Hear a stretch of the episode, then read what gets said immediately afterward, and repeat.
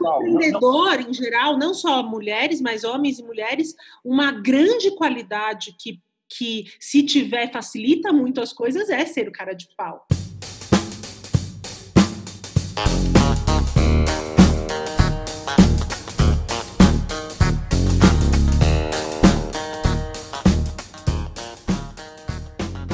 Seja bem-vindo ao EnconstruCast, o podcast do Enconstrução. Meu nome é Hernani Júnior e eu estarei aqui com você semanalmente para compartilhar dicas, histórias, insights, aprendizados e a construção de alguém que ainda está no caminho do sucesso. Porque eu ainda não cheguei lá, mas vou chegar e quero você lá no topo, junto comigo. Bora construir?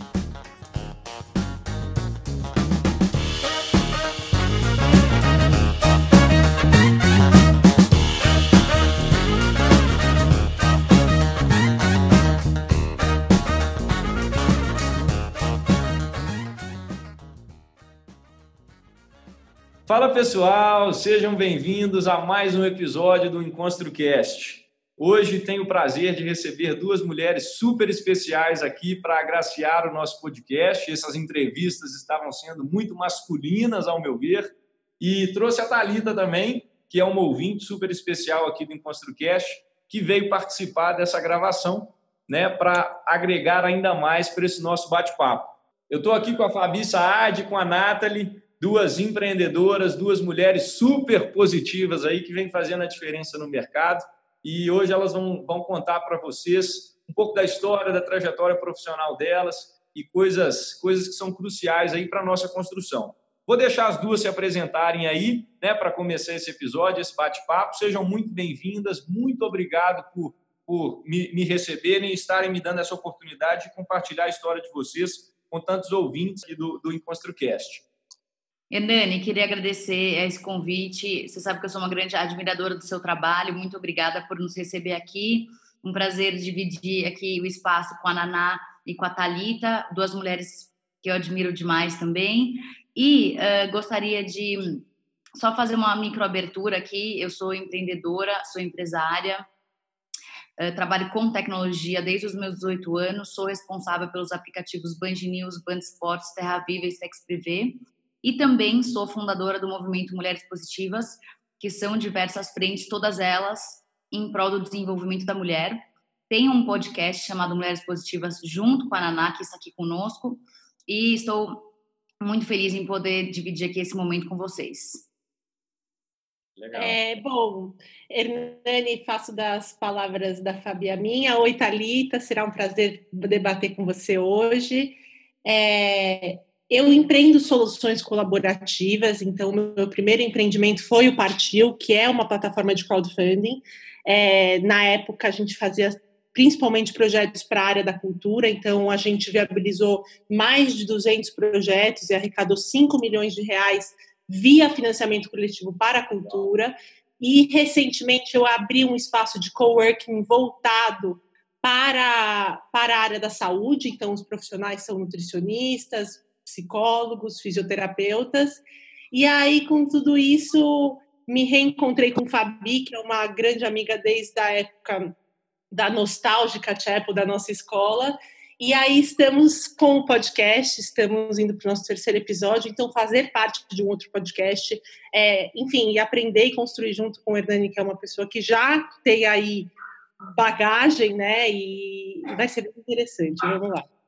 Que legal, gente. Parabéns pela, pelas histórias. É, o podcast delas, pessoal, vocês têm que escutar. É, eu escutei o episódio ontem com a Paula Pascoal e, e, assim, conteúdo muito, muito, muito valoroso que vocês têm que dar uma olhada. Muito gostoso de ouvir, super divertido e fala muito sobre isso, empoderamento das mulheres, né, como que eles pegam cases de sucesso de mulheres de sucesso, seja na área de tecnologia, jurídica, que foram os dois episódios que eu escutei, então, assim, super incrível, recomendo demais. Thalita, quer se apresentar?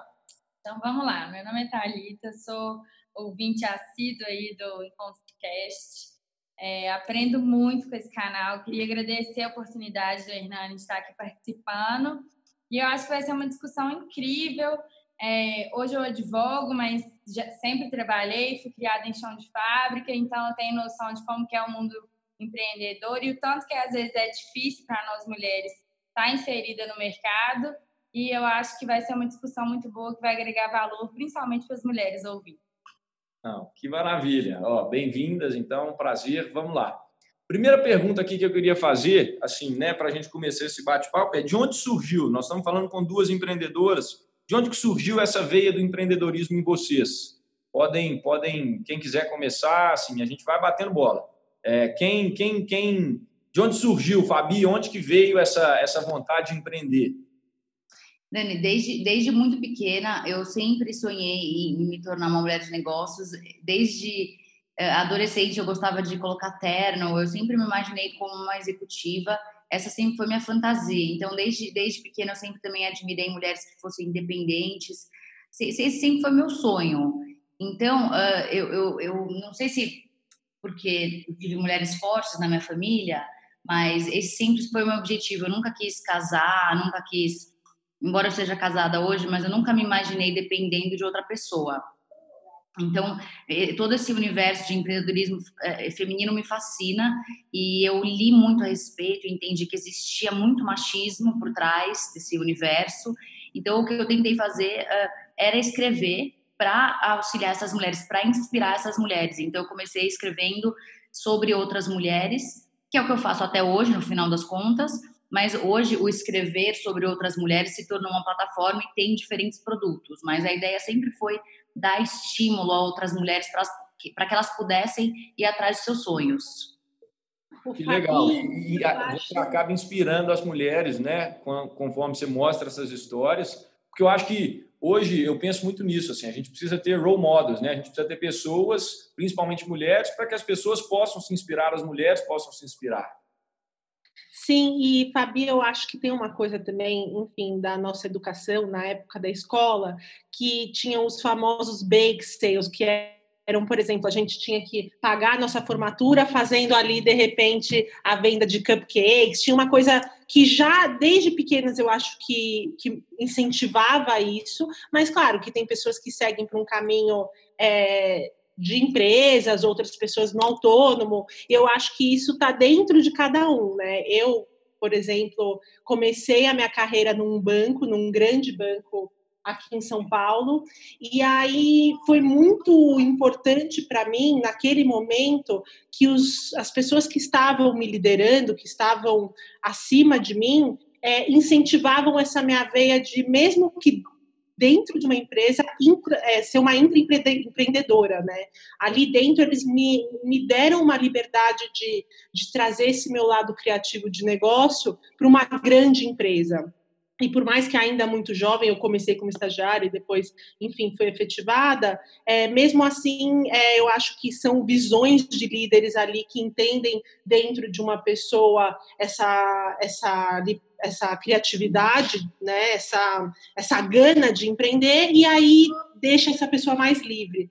Mas por mais livre que eu estava ali, eu ainda estava dentro de uma burocracia, de uma, de uma grande instituição, e eu entendia que independia ali dos meus líderes para eu fazer o que eu desejava e como eu desejava fazer. E aí que eu fui quebrar a cara desde muito cedo, já nos meus primeiros negócios. Mas isso é que é o legal, né? A gente criar coragem para empreender e aí a gente vê que não é aquela coisa. A gente começa a empreender e achar, ah, vou, vou ficar milionário, milionária rapidamente. Aí a gente começa a ver que a realidade não é bem assim. Como é que foi essa Mas situação? você vai, né, Nani? Você vai, você está quase lá, lembra que... Ah, quem dera, quem dera, Fabi. Mas como é que foi essa aceitação? Quando vocês resolveram falar, vou empreender? Em termos de família, em termos de amigas, amigos, como é que foi isso? Bom, para mim, para mim especificamente, Fabi, a vida inteira, tudo que eu fiz sempre me criticaram. Por isso que eu sempre digo isso nas minhas palestras, nos meus, nas minhas rodas de conversa. Não se preocupem com críticas, porque qualquer coisa que você fizer na sua vida, você vai ser criticada. A vida inteira, todos os negócios que eu tive, que foram inúmeros, todos eles, as pessoas sempre criticaram. Ah, não vai dar certo. Ah, é muito difícil. Ah, não tem, não, não, não faz sentido eu fui criticada a minha vida inteira. Não sei se você também, Naná, mas é, a sensação que eu tenho é que se você quer fazer alguma coisa, tem que fazer e, e ter coragem de fazer e não e, e, tapar a orelha, porque as pessoas não vão te motivar a fazer nada. Sabe, eu te entendo muito e a crítica para mim veio num lugar muito específico que era Ah, pede para a Naná fazer, ela tem tempo. Ah, a Naná não está. Como eu não estava dentro de um guarda-chuva institucional mais, é, e as pessoas, porque o negócio, né, por exemplo, partiu, ele tem um certo tempo para amadurecer, para que as pessoas começam a ver ele ter corpo, né? Naquele caso, o site de crowdfunding. Então, enquanto isso não acontecia, a imagem que as pessoas tinham é que eu tinha tempo, que eu era disponível, que, que eu estava fazendo algo como uma, brinca, uma grande brincadeira. É, não era, eu não era tão levada a sério. E olha, eu estou há 10 anos empreendendo, estou é, no meu terceiro negócio, e são negócios novamente que, que de uma certa forma eu tenho muita, muito orgulho do que eu construí, porque são negócios inovadores que envolvem tecnologia, e ainda eu tenho esse, esse estereotipo grudado à minha pessoa, sabe? Ah, chama a Ná, ela pode fazer, ela tem tempo, ela não está dentro do, das sete da manhã às oito da noite de, de alguma empresa, sabe? Isso é ironia, né? Acharem que a, gente, quando empreende, tem, tem tanto tempo livre assim. A flexibilidade é muito diferente disso. Mas, mas... Totalmente. Uma palavra é a flexibilidade, né? Eu acho que isso existe e é isso que também me encanta, porque é, eu acho que ter, ter as, a nossa empresa é, a gente precisa do ócio criativo para para inovar, porque somos geralmente um time muito pequeno, então precisamos ali na potência máxima da criatividade e inovação na cabeça das pessoas que estão atuando. E é, e é comprovado por estudos e tal que para você conseguir trazer a criatividade para dentro do seu negócio, novas ideias, tal, você precisa desse ócio né? E essa flexibilidade, eu poder ver um TED, ler um livro, ir para uma exposição, é, trocar ideia, estar perto da Fabi, que é uma pessoa que me conecta com, com muita gente, que me conecta também com, com várias visões diferentes, é o que também agrega muito para o meu negócio. Com certeza. Eu, assim, eu estava eu tava pensando sobre pensando sobre isso ontem. É, como que nós, como gestores, como CEOs, né, a importância de você estar conectado. Você falou essa palavra aí de conexão, principalmente com a Fabi. A Fabi me chamou atenção quando eu tive com ela em São Paulo. Em dois minutos de conversa, ela analisou aquilo que eu estava falando para ela sobre o Freela e ela falou: ah, vou te conectar com fulano, com ciclano, com ciclano. Eu falei: que isso? Em dois minutos ela já imaginou mil conexões ali. E, assim, isso foi é um traço muito marcante. O networking ele é muito importante né, na vida do empreendedor. E acho que a Thalita queria falar aqui, eu cortei ela sem querer. Não tem problema. Nana, sabe o que eu estava percebendo da sua história? Eu acho muito importante enfatizar isso, porque todo mundo hoje em dia vem de um sonho empreendedor muito distante do que é a realidade. Então, e eu vejo muitas amigas que decidiram empreender, que largaram é, carreiras sólidas para poder arriscar no sonho do negócio e passando pela mesma coisa que você narrou é, a família chega e fala: Fulana, mas agora que você não está exercendo mais a sua atividade de jornalista, que tal fazer uma outra faculdade?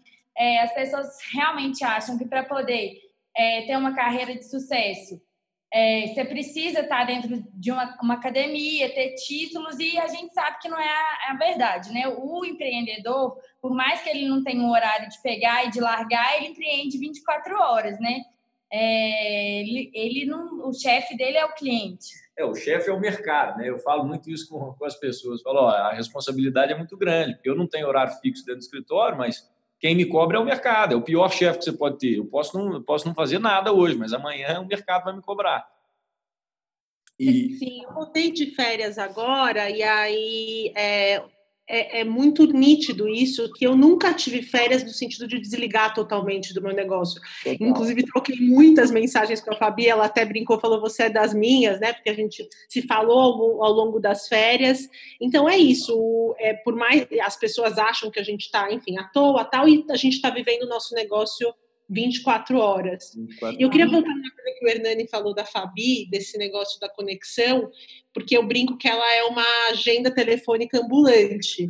Mas mais do que isso, não é só os contatos que ela construiu, porque são construções, não são só, ah, eu conheço tal pessoa, são construções de relações, mas é essa facilidade que ela tem de entender, perceber o que cada um de nós né, fazemos e temos e precisamos, quais são nossas dores, e aí sim conectar rapidamente na cabeça dela com esses 500, 800 nomes né, que, ela, que ela convive. Assim. Imagina, imagina, gente. É, sempre parece que, que, a, que a grama do outro é mais, é mais verde. Eu tenho um monte de inimigo, mas graças a Deus os meus amigos, eu, eu sou ou amo ou odeio. Os que gostam de mim de verdade gostam, mas tem bastante inimigo, viu? Não, não se enganem. Fabi, mas fala um pouquinho. Eu acho, eu acho sensacional, assim, pessoas que têm essa essa habilidade, eu acho que essa habilidade de se relacionar é muito é muito válida hoje no mercado, é essencial. Fala um pouquinho como é que é esse processo. Você conhece alguém, assim, que que você como é que você faz isso? Porque isso é uma habilidade. Para quem estiver escutando, para a pessoa talvez pensar em se desenvolver nesse aspecto também. Como é que você. Como é que, você que dia que você parou? Teve um momento que você parou e falou: Ó, oh, eu sou uma pessoa bem relacionada. Eu acho que eu, que eu consigo conectar pessoas de forma. Né, com facilidade. Chegou esse momento? É uma coisa muito natural? O que, que você pode falar para a gente? Eu acho que desde muito pequena eu sempre me senti confortável em diferentes ambientes. Então eu, eu me sentia confortável desde o estábulo da, do, do, do cavalo com, com a, os, os, os retireiros, os filhos dos retireiros, até em um, em um jantar onde tinham, enfim, empresários e diretores e presidentes. Então, eu, eu me sinto tão confortável uh, com você quanto eu me sinto com a Nathalie, quanto eu me sinto... Eu, eu poderia sentar amanhã com o Obama e eu me sinto tão confortável com ele quanto eu me sinto com, com, a, com a pessoa que, que, que limpa o, o, o, cavalo. Como que eu posso dizer? Eu, eu, eu, vejo todo mundo da mesma maneira. Eu não vejo distinção entre as pessoas.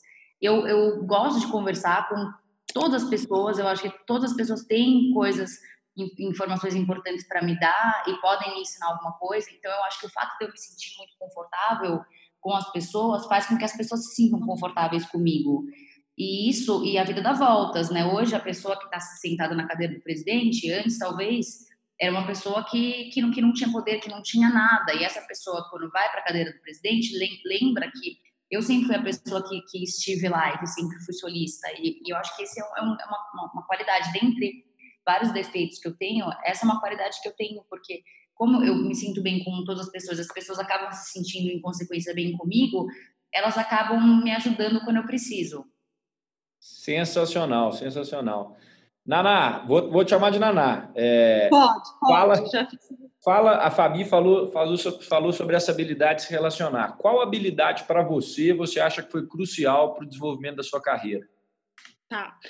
É, bom, eu, eu, eu compartilho dessa habilidade que a Fabi tem, não no nível dela, mas enfim, é, eu tenho uma facilidade de comunicação, de, de gestão de pessoas, de troca com as pessoas, tanto da minha equipe quanto clientes e fornecedores. Eu tenho, eu acho que é um pouco do que a Fabi falou, que é natural, né? Eu, eu acredito que as pessoas consigam desenvolver isso, mas tem uma coisa também que as pessoas elas ficam muito preocupadas em desenvolver algo que elas têm como dificuldade, ao invés de reconhecer essa dificuldade e aí desenvolver o que elas têm de melhor, né? Então, o que eu, o que eu entendo é, eu tenho também, como a Fabi disse, alguns defeitos, e principalmente para a área profissional, que podem me atrapalhar, né?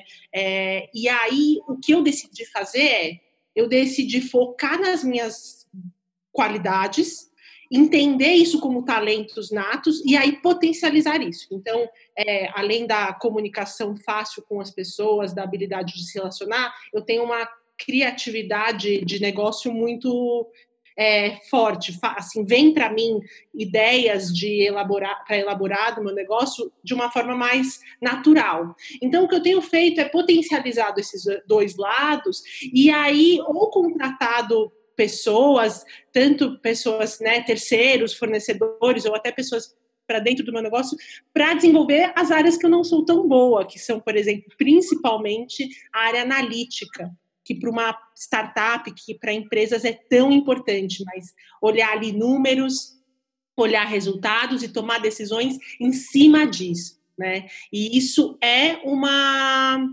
é uma, um ponto fraco meu. Então, ao invés de ficar batalhando, estudando, me aperfeiçoando, fazendo que não, que não, que não faz parte de mim, eu decidi contar com pessoas profissionais que são muito boas naturalmente nisso, e aí dar espaço para esse meu lado criativo e de relacionamento ascender, né? Potencializar. Que maravilha. Ó, dois insights aqui já, pessoal. Eu tirei das duas respostas. Primeiro da Fabi, ela falou uma frase muito boa, que foi: "Eu acredito que eu posso aprender com todo mundo". Isso acho que é o princípio básico da pessoa que quer se desenvolver.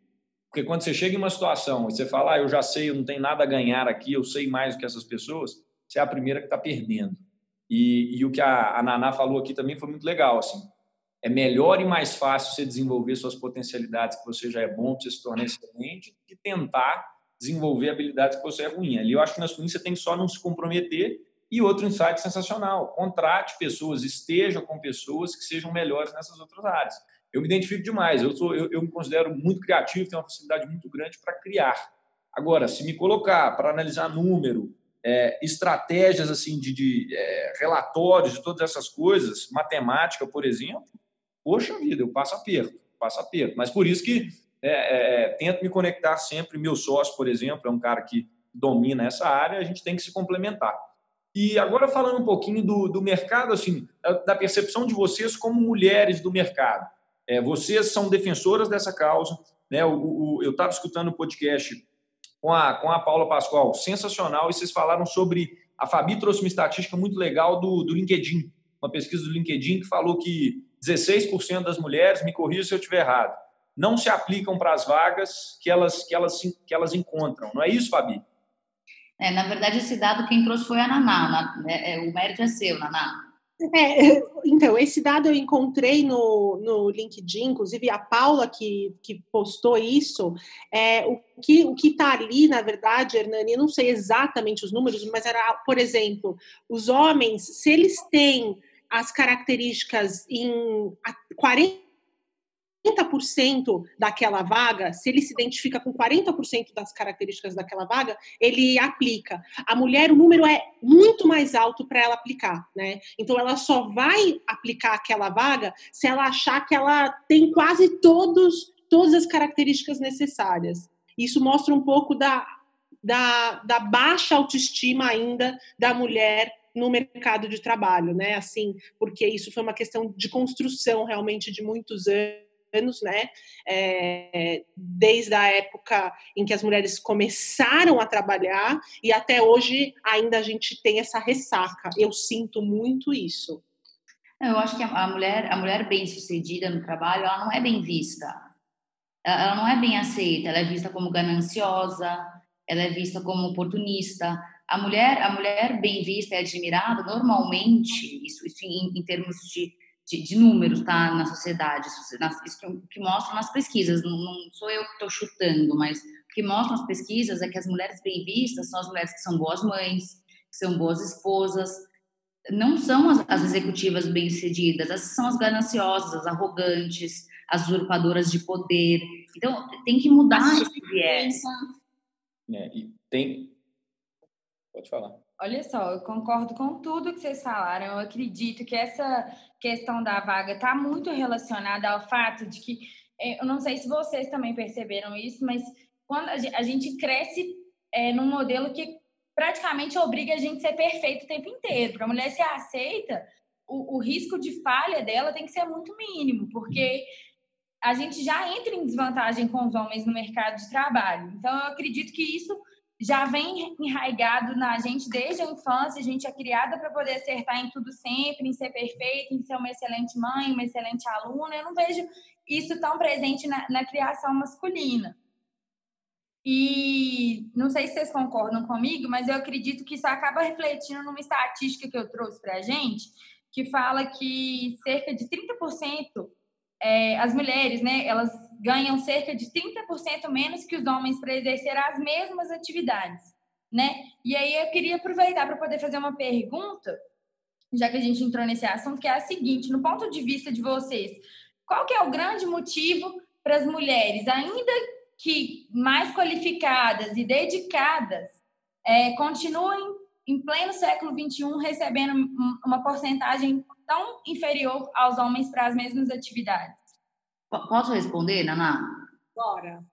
Eu, eu acho que essa pergunta é difícil, porque, eh, na verdade, de que, de que homem que está falando e de qual mulher que você está falando? Porque se você for analisar uh, em termos de classes sociais, você vai ver que, na verdade, é, é, é, um pouco uma falácia que a mulher ganha menos do que o homem, porque se você pega o homem negro, por estatística, ele ganha menos do que a mulher.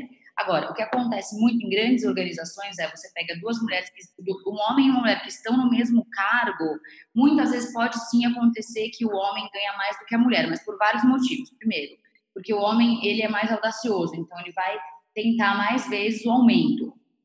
Porque por culturalmente o homem ele, ele, ele acaba tendo mais preferência. Hoje, se você pega estatística e pesquisa sobre currículo, você vai ver que se você tira o sexo do currículo, a mulher ela, ela, ela passa mais nos, nas classificações dos currículos. Então, discutir o tema da mulher ganhar menos é um tema muito complexo. Uma vez no Estadão, eu entrevistei a Jamila. E ela, quando eu trouxe esse assunto, ela, fez uma dissertação de quase uma, uma hora falando sobre isso, porque se você pega a mulher negra no Brasil, a mulher negra ela ganha, é, não, você não consegue nem comparar quanto que uma mulher branca ganha e um homem branco ganha versus uma mulher negra. Então, na verdade, é, o que acontece no Brasil, o problema é, é maior do que machismo. É um, é um, problema é um problema racial no Brasil. Então, as, as, as minorias elas são muito desprivilegiadas no Brasil e isso, isso é muito sério. Agora, respondendo a sua pergunta, o que acontece? É um problema cultural. Então, as mulheres elas estão inseridas há menos tempo no mercado de trabalho, elas voltam há menos tempo, elas, elas estão no, no, no mercado de, de, estudo há menos tempo. Então, é normal, é normal, entre aspas, mesmo, mesmo sendo uma defensora, que elas tenham menos participação do que os homens, porque culturalmente a sociedade funciona assim. Então, se a gente quer mudar a situação da mulher, a gente tem que mudar a sociedade como um todo, o mindset dos homens e das mulheres. Eu queria é, complementar o que a Fabi falou, no ponto onde ela toca que o homem tem essa ambição de brigar por aumento. É, e aí eu trago uma, um trecho da entrevista do podcast Mulheres Positivas com a Ana da IBM, é, aonde ela fala o seguinte: teve um momento aonde eu queria uma promoção mas o meu chefe nem pensou no meu nome para aquela vaga. E aí eu entendi que eu precisava me colocar, né, brigar por aquela vaga. E aí é um pouco disso. E a gente falou bastante também sobre é, a marca pessoal, sobre como a gente se coloca. Às vezes os nossos chefes, os nossos clientes, os nossos fornecedores não estão nem pensando nos nossos nomes, enquanto o homem, como a Fabi falou, tem essa ambição de ir lá e colocar é, o currículo dele na mesa, colocar que ele precisa dessa, que ele quer essa promoção. Então, é também um pouco da mulher passar a não ficar só na retaguarda, né? Passar a arriscar mais, a dar a cara mais, né? Nesse caso da Ana, é onde ela chegou. É. Ela hoje é CEO da América Latina da IBM. Então, um conselho seria as mulheres se ousarem mais, ter coragem no ambiente de trabalho, certamente é, poderia ser uma forma de mudar essa estatística, né? Sim, é, nesse caso para promoção e no caso também que o Hernani trouxe da estatística que a gente comentou sobre o LinkedIn, onde não nos apresentamos para as vagas, é, se não, não nos julgamos qualificadas para certas vagas, né? É, isso aconteceu recentemente comigo. Uma, eu, eu estou apoiando num processo de construção de uma nova plataforma de economia colaborativa e eu fui convidada para tocar junto com, com ele essa plataforma. E eu não me senti é, capaz. E aí é, eu estava num processo com um consultor que eu contratei por não ter é, essa, essa, essa, essa qualidade analítica dos meus negócios, e eu contei para ele, ele, mas como você não é capaz? Você está no seu terceiro empreendimento bem sucedido de dentro da economia colaborativa, é, a outra pessoa percebeu isso em você e você ainda não consegue? Por quê? Porque eu queria ticar todos os box dentro dessa qualidade de gestora dessa nova plataforma. Então é um pouco disso, dessa, dessa coragem, né? De ser vulnerável e de repente a pessoa fala: não, não é para você essa vaga. Ou você ir para a entrevista e acabar deixando outra pessoa passar. Mas ir para a entrevista, se colocar como é, receber esse aumento ou essa promoção. É, eu, eu não sei se essa é a palavra, mas talvez ser cara de pau. Assim, acho que essa é uma característica, pelo menos. É, não, é, não sei, talvez não, não bem masculino, mas. É Hernani, é... era a palavra que eu usava muito, assim.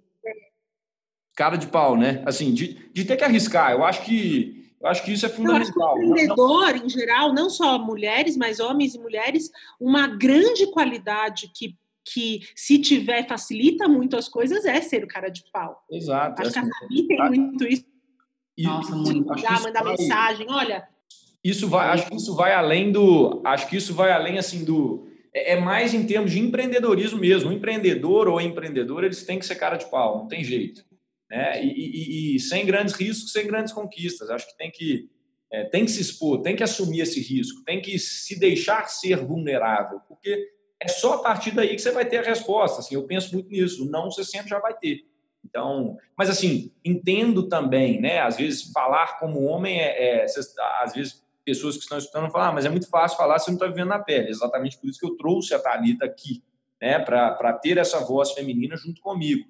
É, mas, assim, é, tem essa, essa questão da. Vocês falaram e eu concordo plenamente. A sociedade ainda enxerga, de certa forma, né, a mulher bem-sucedida, com, com um olhar diferente. Né? Acredito que vocês devam viver isso assim, no meio executivo, no meio né, de grandes, grandes pessoas e personalidades. E como que é isso? Assim? Como é que porque a gente está em Minas Gerais, né? Querendo ou não, o Brasil, no tamanho que o Brasil é, a gente tem que falar de, de, de estados e coisas diferentes. E São Paulo, sendo né, a capital aí, talvez uma das grandes capitais do mundo, é, vocês acham que tem uma diferença muito grande entre Minas Gerais, São Paulo? Como que vocês estão vendo isso em São Paulo? Porque aqui em Minas, né, Thalita, eu acho que ainda bem, né, ainda tem muito essa, essa cultura nossa de a mulher em casa, Sim, né? Tradicional família tradicional mineira. família mineira. E realmente o que a Fabi falou aqui é muito enraizado. Uma mulher que deixa o posto da família para assumir uma empresa e tá, tá ali nessa atividade paralela ainda sofre muito preconceito aqui.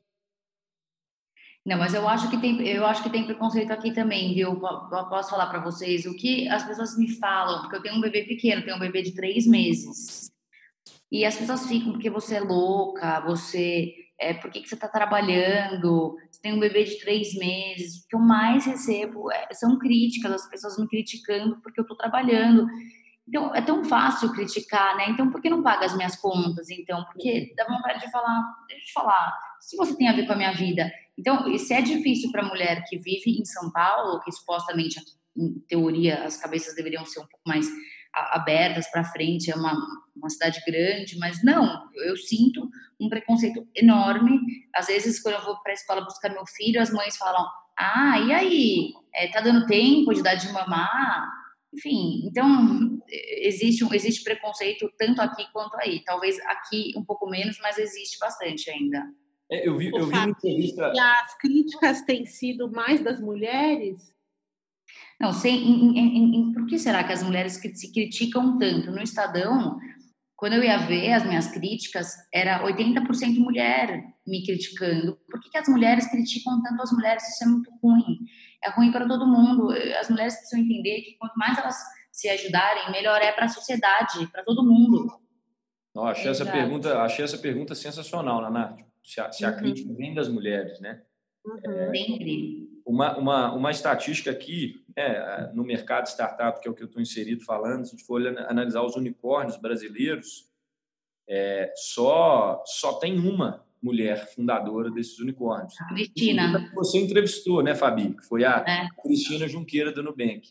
E aí, pegando o gancho que você falou do, do mom entrepreneur, né, da, da mãe empreendedora, ela fala naquela entrevista sobre. Ela, ela entrou em trabalho de parto dentro do escritório, é, deu à luz. Na semana, na segunda-feira, ela já estava trabalhando novamente e na semana seguinte já voltou para o escritório. Então, assim, tem que quebrar esse paradigma de que a mãe não pode ser empreendedora. Quem foi que falou? Eu não, eu, eu não lembro qual das duas que falou na entrevista com vocês que o ser mãe ajudou ela como executiva.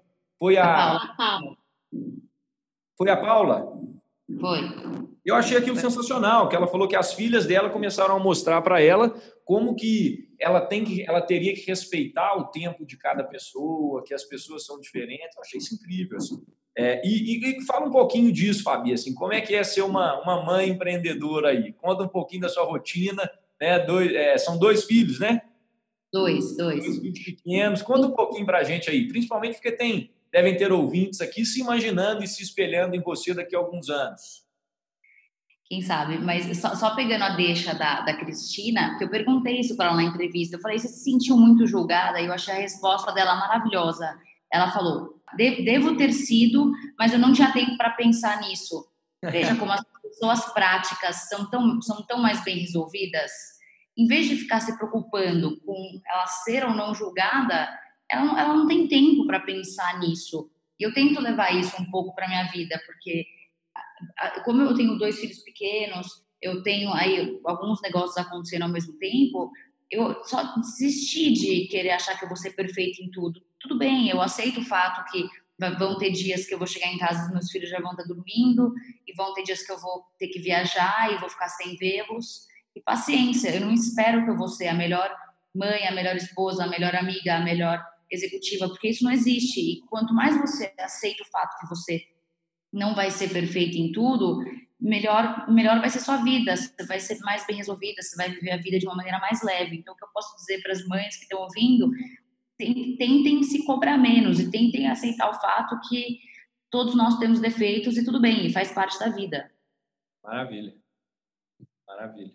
E tem uma frase que, inclusive, eu bati hoje o olho da a atriz Anne Hathaway, que está grávida né, do segundo filho, e ela fala que a, a ideia de que a mulher, a menina e a mulher precisa estar sempre em casa, esse estereotipo de cuidando da família, não é apenas uma forma de nos discriminar, nos enfraquecer, mas também enfraquecer a participação do homem na família, né? Então, se você coloca que quem tem que estar em casa é a mulher, você não só prejudica a, a, a, figura da mulher, da mãe, mas também a figura do pai. A figura do pai que, que vai voltar para casa mais cedo porque aquela mãe, a Fabi, vai precisar viajar. A figura do pai que vai optar por tirar mais tempo de licença paternidade, que já temos essas opções, é, enfraquece. E esse homem, homem que na verdade é vulnerável,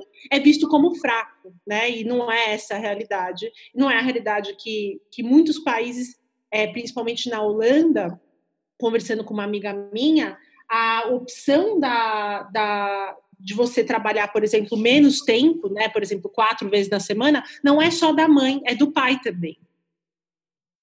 Com certeza. E, e, isso é que é legal, né? A gente, as pessoas que escolhem ter famílias, bom, se você tem uma família, a ideia é exatamente você poder passar mais tempo com isso. E o empreendedorismo, ele acaba, o empreender te, te, te permite essa flexibilidade que a gente falou lá e, faz todo sentido essa análise. Assim, se você coloca só esse fardo em cima da mulher, e eu, que vou ser pai, vou querer passar tempo com meus filhos, vou querer ir numa apresentação da escola, vou querer buscá-los na escola, é, não posso, não posso passar um dia com eles, assim, é, é, é, é interessante essa análise, bom, é um bom ponto.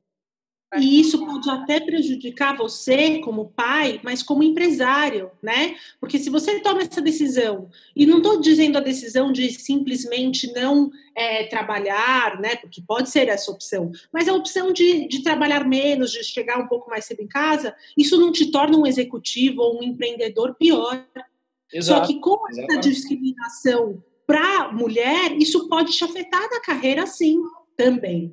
Exatamente. É, é, o grande problema da gente ficar né, criando estereótipos né, na sociedade. Estereótipo disso, estereótipo Ou seja, todos perdemos, né? Exato, todo mundo sai perdendo, todo mundo sai perdendo. E, gente, ó, agora deixa eu perguntar uma coisa aqui. É, essa é mais, é mais uma curiosidade minha. De onde veio, assim, é, porque a gente está falando muito sobre isso, né? Então, é, a importância das mulheres, da gente ter figuras femininas em pauta que vão ser destaque, que vão servir de inspiração. Qual foi o start aí? Quanto que foi o momento que vocês falaram? Eu preciso aumentar a minha voz, eu preciso ir para o público, eu preciso levantar essa bandeira para inspirar outras mulheres. Qual foi o, o, Teve algum momento que vocês sentiram que era a hora? Para mim, particularmente, foi quando eu entendi que o problema era cultural mesmo, que, que as mulheres elas estavam em desvantagem por um problema cultural. Então, quer dizer, não é que a mulher tem, é, não é um problema de cognição, não é que a mulher tem menos massa cefálica, não é que, que ela é menos inteligente, nada disso. É só um problema cultural. Quando eu entendi, quando caiu minha ficha que o problema é cultu era cultural, eu entendi que era só uma questão de tempo e uma questão de esforço. Então, quanto mais informação você dá para essas mulheres, para elas se libertarem irem atrás de seus sonhos, uh, melhor vai ser para toda a sociedade, porque muito, muito também do meu trabalho com, com, SOS, com SOS Mulher é mostrar que a sociedade como um todo ganha se a mulher uh, colaborar. Porque se a mulher gera receita, se ela consegue, se ela consegue trazer dinheiro também para casa e ela consegue ter um marido que vai compartilhar as tarefas com ela, o filho vai ter uma melhor educação. Hoje, um, uma criança que cresce tendo só mãe dando atenção, dando educação e cuidando do filho, é pior. Se tem os dois, tanto o pai quanto a mãe, auxiliando na, na educação e no crescimento do filho, muito provavelmente é, esse, esse vai ser um, essa vai ser uma próxima geração mais capacitada. Então, quando eu entendi que o problema é cultural e quanto mais informação você der para essas mulheres, para elas entenderem que se elas lutarem a favor dos seus direitos, que lutarem para ter os seus sonhos, a sociedade toda vai ganhar, foi aí que eu resolvi começar a escrever a respeito e começar, através do meu conteúdo, empoderar a mulher. É win-win, né? E a Fabi é autora de dois livros, gente. Para quem, quem não sabe, a Fabi é autora de dois livros exatamente em cima dessas pautas que a gente está discutindo aqui. Convido vocês aí a, a, lerem essas obras e tudo que ela escreve sobre isso. Muito bacana. É, Muito você falar, também. Nossa, primeiro eu queria deixar bem claro para as meninas o tanto que eu sou admiradora do trabalho delas. Eu sou, assim, não gosto de, de me intitular nada, mas eu sou bem do Team Girl Power. Então, se eu puder é, ajudar as minhas colegas de trabalho e fazer com que o ambiente que a gente colabore entre si, eu sempre vou levantar essa bandeira. Eu concordo com tudo que vocês falaram sobre as mulheres terem que abrir a cabeça para começar a se ajudar, porque infelizmente os filmes que a gente via na nossa adolescência era de meninas rivais. Então, assim, a gente já vem com essa ah, cultura há muito tempo. Então, a gente tem que virar a chave, levantar essa bandeira para abrir os olhos de que se as mulheres, como a Fábio falou, colaboram entre si, gente, todo mundo ganha e é um, o ambiente fica outro. É incrível quando você tem mulheres que te apoiam, como que a vida é mais fácil, né? É, eu percebo muito no ambiente de trabalho que as mulheres é, elas não colaboram entre si, se veem como rivais, e essa cultura ela tem que mudar, sabe? E empreender e, e empoderar essas mulheres é uma coisa maravilhosa que vocês fazem, e eu queria aproveitar esse gancho para poder perguntar qual é a definição de mulher empoderada para vocês e como que vocês passam isso para elas através do trabalho que vocês fazem? Que bela pergunta. É... Ana, é você. Bom, é, antes até de responder essa pergunta, eu só queria falar, responder a do Hernani sobre a. Isso, qual foi seu, qual foi seu start? Porque eu acho que o meu, o meu, o meu clique assim foi, não foi tão natural, não foi tão ao longo dos tempos como o da Fabi, foi bem recente, porque antes eu estava lá, enfim, fazendo o meu. E aí, eu até conversei isso com a Fabi recentemente, eu estava fazendo um exercício que é um Canvas Networking, que é um exercício onde eu colocava ali quem da minha rede me apoiava na minha, nas questões profissionais. E aí o meu Canvas, quando ficou pronto, ele estava muito vazio. É, e tinham ali, de repente, uma ou duas mulheres e o meu marido e o meu sócio, enfim. Eu percebi o quanto vazio eu me encontrava, na, quão, quão solitária que é a empreendedora, eu me encontrava naquele lugar. E, e, eu sou uma pessoa, né, também que tenho muitos relacionamentos, então eu tenho muitas amigas. E amigas, assim, fantásticas de trabalho, eh, profissionais, tanto empreendedoras quanto em, em executivas, em altos cargos de liderança. E como eu estava tão sozinha nessa área de discussões. E aí que eu entendi que eu precisava aumentar esse meu círculo e eu imaginava que elas, essas minhas amigas e essas outras mulheres que eu vinha a me conectar, também precisavam aumentar. E aí é, foi muito de encontro com mulheres positivas quando eu e Fabi decidimos o podcast e eu criei um Google Groups que hoje tem mais de 100 mulheres, também foi uma coisa que eu postei ali nas redes. Quem quer discutir sobre é, questões profissionais e aí muitas começaram entrar e pedir para fazer parte. Que incrível, que incrível. E aí eu entendi Sendo que. protagonista, né? Sendo protagonista da mudança. E outra, Hernani, eu, eu atuo no setor de economia colaborativa, né? Colaborar, o inglês é sharing economy. Como que eu não vou compartilhar, colaborar com o sentimento da mulher que eu sofri na pele em muitos momentos, mas que hoje, de repente, eu me sinto mais segura é, falar. Tem uma frase da, da Gláucia Lauleta na nossa entrevista de Mulheres da Justiça. Eu estou constantemente aqui divulgando nosso podcast. Não, mas é um artigo, e inclusive a gente discute sobre isso, que é o teto da mulher não é o homem, o teto da mulher é onde ela quiser. Uhum. E ela explica que tem muitas mulheres que ainda estão lutando pela equiparação salarial, pela para pararem os abusos dentro das empresas, para serem reconhecidas como profissionais, mas tem um, um, grupo de mulheres que já chegou lá, que já né, ganha igual, que já está em alto cargo de liderança ou empreendendo, e essas mulheres, o teto não é o homem, elas podem ser mais, né? Aí Exato. entra já na questão da meritocracia. Quem é melhor, quem, se, quem, quem tem mais coragem, quem tem, tem mais potencial para chegar no topo. E aí eu acho, eu gosto muito dessa frase. É um pouco polêmica, mas eu gosto. Não, e, assim, super, super válida essa frase, assim, acho exatamente por isso. Você tem, você tem mulheres brilhantes, brilhantes, que são exemplos para não só para mulheres, mas para homens também, poxa. Então não tem, não tem porquê você, você querer né, é, limitar a mulher de acordo com um homem que é referência. Não, ela pode ser muito mais do que isso. É isso. Exatamente. E aí a gente até traz como referência a Ruth Ginsburg, que é a, a juíza da Suprema Corte dos Estados Unidos. E aí, quando perguntada quantos homens, quantas mulheres, quando que ela estaria satisfeita com o número de cadeiras ocupadas por mulheres na Suprema Corte dos Estados norte-americana? E a resposta dela é nove mulheres.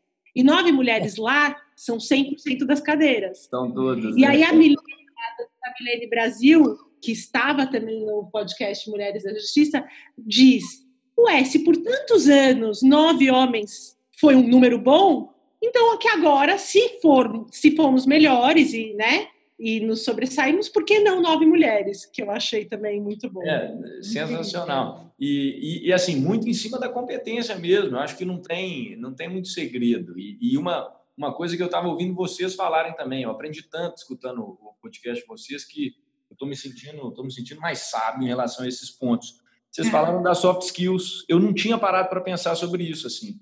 A gente falou, eu falei sobre isso no último episódio com, com, com, com o Vabo, né, professor do INSPER, a gente falando sobre a importância das soft skills, essas habilidades comportamentais.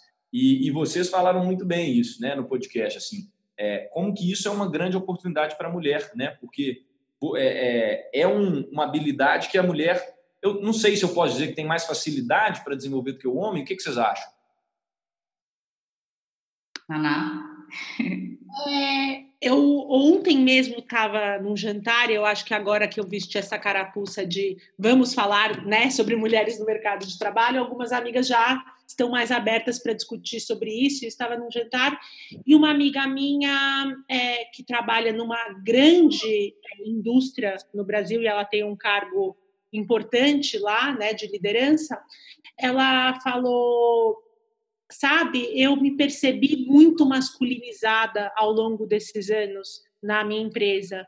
É, eu, me, eu me percebi agressiva, eu me percebi que não, que não era ela, não é essa pessoa que ela é no dia a dia, mas para chegar onde ela chegou numa empresa é, como aquela está, ela precisava vestir esse, esse lado masculino agressivo e que começou a fazer mal para ela ela começou a perceber que aos poucos, quando ela teve esse insight de que ela estava se masculinizando, né, na forma de, de falar, de como ela até falou uma expressão que eu nem vou repetir aqui, mas é, ela virou e falou assim: eu percebi que quando eu passei a lidar com as situações na empresa da forma que, que mais feminina, de uma forma mais é, como ela é, ela passou a ser é, ter preconceitos lá dentro. As pessoas não estavam aceitando essa outra forma, por mais que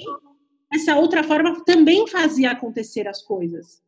Olha Mas ao mesmo tempo que o soft skill que você traz é tão importante, ele ainda sofre preconceitos. Sim. Não, e isso falou é muito verdade, porque eu lembro, em várias vezes que eu entrevistei a Ana Paula Padrão, ela diz isso.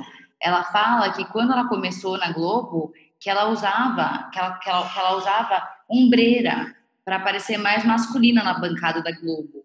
E com o tempo ela foi entender que não, que não fazia sentido nenhum ela se masculinizar, que o importante era o conteúdo dela. É claro que quando uma mulher chega numa reunião, muitas vezes ela sofre algum tipo de violência moral, porque, porque muitas vezes acontece. Do, do, já aconteceu inclusive comigo, de eu chegar numa sala de reunião e perguntarem com quem é que vai ser a reunião, para mim, sendo que a reunião era, era comigo. Então, veja, ela é uma mulher pequena, muito feminina, então ela tentava de alguma maneira se proteger, se proteger disso, se vestir de uma maneira mais masculina. Mas o problema está em vocês, homens, meu caro Hernani. Vocês têm que parar de achar que uma vez que entra uma mulher masculina na sala, significa que ela não tem conteúdo e nem informação para passar para vocês. Isso é um erro. Ou autoridade também, né? Com certeza. É, recado aí para todos nós homens. Precisamos também fazer parte dessa transformação, dessa mudança. Se você que está escutando isso aqui também não concorda com esse, vamos dizer, esses preceitos, esses machismos da sociedade, também seja um porta-voz disso. Né? Foi por isso que eu fiz questão, por exemplo, de trazer as duas aqui no episódio, no podcast, porque eu estava gravando e eu falei, poxa vida, cadê? Só, só tem homens aqui. Eu tinha entrevistado a Yara, dos Caçadores de Bons Exemplos, mas junto com o Dudu, que é o marido dela. Eu falei, então, eu, eu preciso trazer mulheres para cá, porque não só pelas ouvintes, que são muitas ouvintes femininas que escutam, mas assim, a gente precisa trazer referências mulheres, dar voz para essas pessoas. E eu, eu me sinto na obrigação de fazer isso. Então, até inclusive mais na obrigação ainda de trazer a Talita para participar, para que não seja só o Hernani do lado de cá, mas tem uma, uma ouvinte aqui em construção também, né, em formação de carreira, a gente troca muita ideia aqui, eu e a Thalita, dilemas aí de ela querendo empreender, eu encorajando ela, vai Thalita, cria coragem, é, segue seu sonho, e, e que bacana, maravilha ter esse papo, e assim, até falando, a gente citou dois exemplos aqui de, de duas empresas gigantescas, tá? Fica um recado aí para todos os, os homens aí, duas empresas gigantescas, Nubank e Facebook, com super mulheres que estão ao lado estão à frente dos negócios. Então, fica, fica o questionamento aí para a gente. Será que a gente está efetivamente né, aproveitando dessa oportunidade de ter mulheres ao nosso lado para nos ajudar? Até como ouvinte, assim, eu, eu acredito que esse episódio vai ser muito especial, porque é muito importante para nós mulheres escutarmos de outras que já chegaram lá, né? Das meninas que, que passaram por isso tudo, igual a Fabi falou, é, de ser utilizada às vezes numa sala de reunião, acontece, acontece muito, gente. Eu chego para fazer audiência, perguntam para mim se é relatório de estágio até hoje, sabe? Então a gente enfrenta isso todos os dias, é complicado, mas é uma é aplicar sororidade, sabe? Eu acho que as mulheres tem que começar a fazer isso e nada como escutar dois exemplos tão tão admiráveis assim que dá até um incentivo a mais, né, Hernani, de, de seguir assim, né? Nessa... É, é, a ideia de construção. Esse EnconstruCast aqui, o podcast, a ideia é que a cada segunda que você escute isso aqui, você saia né, motivado, motivada no sentido prático profissional. Né? Vai, vai executar, vai colocar a mão na massa, vai construir e, e, escuta essas referências, porque o sucesso deixa rastros. Eu acho que essa é a premissa do Em Construção. O sucesso deixa rastros e isso é uma coisa que a gente gosta muito de pregar aqui. Vamos chegando ao fim aqui né, do episódio, até por causa do horário das meninas. É, deixa eu fazer as últimas perguntas finais aqui. Eu vou fazer umas e passo a palavra para a Thalita para ver se ela quer perguntar mais alguma coisa. Qual livro toda mulher deveria ler? Ixi, Maria, são tantos. Bom, então eu vou começar aqui. É, eu tenho, eu, eu como leitora gosto muito mais de livros de ficção. É, vou repetir porque caiu um negócio aqui. Eu como leitora gosto muito mais de livros de ficção, né, de histórias. É, mas tem um livro que eu ganhei de presente recentemente, A Coragem de Ser Imperfeito da Brené Brown. É, e eu acho esse livro muito importante para não só para mulheres, não só para, enfim, para todas as pessoas, para empreendedores, executivos, para seres humanos, porque o que ela fala é que a coragem, a principal virtude podemos ter é a coragem. E só através da coragem podemos praticar a sororidade, como a Thalita falou, podemos praticar é, a empatia, podemos praticar qualquer, e até no caso que eu falei aqui, a coragem de da gente se autopromover para conquistar certas coisas, né?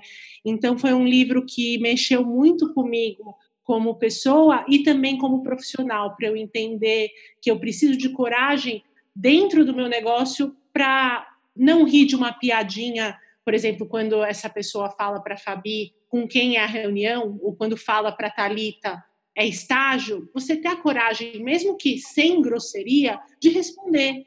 Né? E não só falar, ah, é comigo mas de uma certa forma responder para que aquela pessoa entenda que aquilo é um preconceito e enfraquece é, não só a mulher, mas a sociedade como um todo. Eu vou falar sobre dois livros, mas eh, não são os dois livros da minha vida, mas são dois livros que eu acho que são, são importantes para o momento que a gente vive e eu acho que são leituras esclarecedoras. Um deles é o Faça Acontecer, da Sheryl Sandberg, da, da diretora do, do Facebook, chama Lean In, em inglês, o livro, e ele é um livro muito, muito didático, ela fala muito sobre o porquê que a mulher, ela está, é, entre aspas, atrás do homem muitas vezes, explica porque culturalmente, desde a nossa criação, nós fomos estimuladas a não nos, nos, um, nos focarmos na carreira e nem, e nem no estudo. E o outro livro também não posso deixar de mencionar é o da Melinda Gates, que, que enfim, eu e, a, eu, e a, eu e a Naná, a gente inclusive fez o nosso primeiro podcast falando sobre ela. Então, é, é uma leitura muito interessante. Ela, ela conta do porquê as, as sociedades elas precisam focar na mulher do ponto de vista econômico e social. Então, não é um famoso mimimi, mas assim, o porquê as sociedades ganham e nós viveremos melhor nos próximos anos se investirmos na mulher. Então, é uma leitura bem simples Sensacional, sensacional. Deveria até refazer a minha pergunta, não qual livro vocês recomendam para mulheres, mas para todos os ouvintes aqui, inclusive. Coloquei os três na minha, na minha agenda e vou ler. É, e agora outra pergunta, rapidinha também. É, qual conselho vocês dariam para uma, uma mulher ou uma pessoa que está em formação de carreira aqui, escutando vocês, um jovem em construção ou uma jovem em construção? Qual conselho que vocês dariam para essa pessoa? Eu acho que o meu conselho seria aprenda a viver no caos, porque empreender, a vida por si só é viver, é viver no caos. Então a felicidade é uma escolha e aceite que para você se tornar bem-sucedido no que for, você vai ter que saber viver em um turbilhão de problemas diários e constantes. Uau. Eu acho que o meu está ligado a um pouco do que eu falei no começo aqui do, da nosso, do nosso bate-papo, que é encontre o seu talento e, e foque energia para desenvolver esse talento, que isso vai fazer você se diferenciar de todo mundo, né?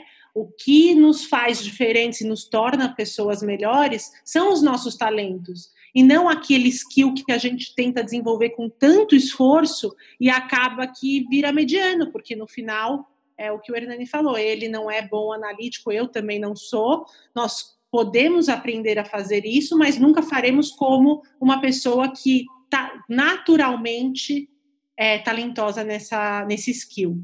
Então, eu acho que é isso. Maravilha. Thalita?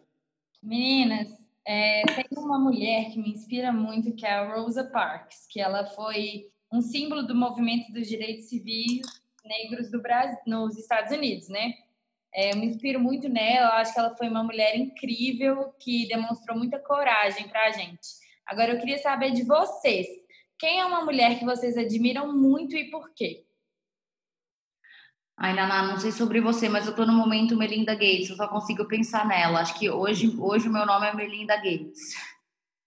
É, só para, então, eu também, enfim, tô com a Fabi Pitty Melinda, porque é, não só a, a voz que ela tem para para a nossa causa né, da mulher, mas também como um ser humano de desenvolvimento social. Mas então eu vou ficar com a Ruth Ginsburg, que é a nossa outra mulher referência do episódio 2, porque, enfim, quem não assistiu tem um filme dela, Suprema, que mostra a força, a coragem dessa mulher, que é, é que é uma advogada, que é mãe, é, e que luta de uma forma muito estratégica contra a, a discriminação é, que sofremos. Sensacional. Naná, Fabi, olha, muito obrigado. Obrigado demais por terem me recebido, pelo bate-papo. Aprendi muito. Talita, acredito que também a experiência tenha sido Gente, ótima, né? Que experiência Obrigado incrível. você também por estar aqui, ter aceitado esse convite e Eu agregar. Que agradeço de oportunidade de conversar com mulheres incríveis como essas, que muito me inspiram. É, tenho certeza que estou saindo daqui hoje mais motivada, mais encorajada a continuar praticando sororidade por onde eu passar e feliz de saber que esse movimento vem crescendo cada vez mais, principalmente com o trabalho das meninas. Então, eu queria agradecer a oportunidade e parabenizá-las pelo trabalho maravilhoso que elas fazem. Parabéns, meninas, por serem protagonistas dessa mudança, por darem voz a tantas pessoas. Fabi, vamos fazer negócio junto aí, né? Nos aplicativos, já estamos fazendo. É, é um prazer, uma satisfação imensa poder poder ter essa oportunidade de estar com vocês. Muito obrigado mesmo. Se quiserem deixar um recado final e não deixem de falar onde que as pessoas encontram vocês, né? Redes sociais. Gente, muito obrigada, sério, uma honra poder passar esse tempo aqui com vocês. Hernani, eu sou sua fã número um, já te falei que o seu, o seu negócio e o Frila, baixem o Frila, vocês que ouvem já conhecem o negócio, mas o negócio dele é espetacular, eu sou fã dele. Eu já falei que ele vai virar presidente do Brasil muito antes do, que o Bolsonaro presidente. E tá, eu, eu, quero, eu quero manter contato com você, porque, enfim, foi, foi, foi um privilégio aqui ter essa conversa com você. Naná, obrigada também por tudo. Uh, o meu site é www.fabissade.com.br. Espero que possamos estar em contato aí porque daí que, porque daí vier e parabéns por tudo aí que vocês já conquistaram na vida de vocês. Bom, Hernani, obrigada pelo espaço. É, ainda, por mais que nos nossos negócios já nos desenvolvemos, ainda somos em, bebezinhas em podcasts, então estar aqui no seu e poder falar sobre o nosso é muito importante para a gente. É, eu queria fazer um convite à Thalita.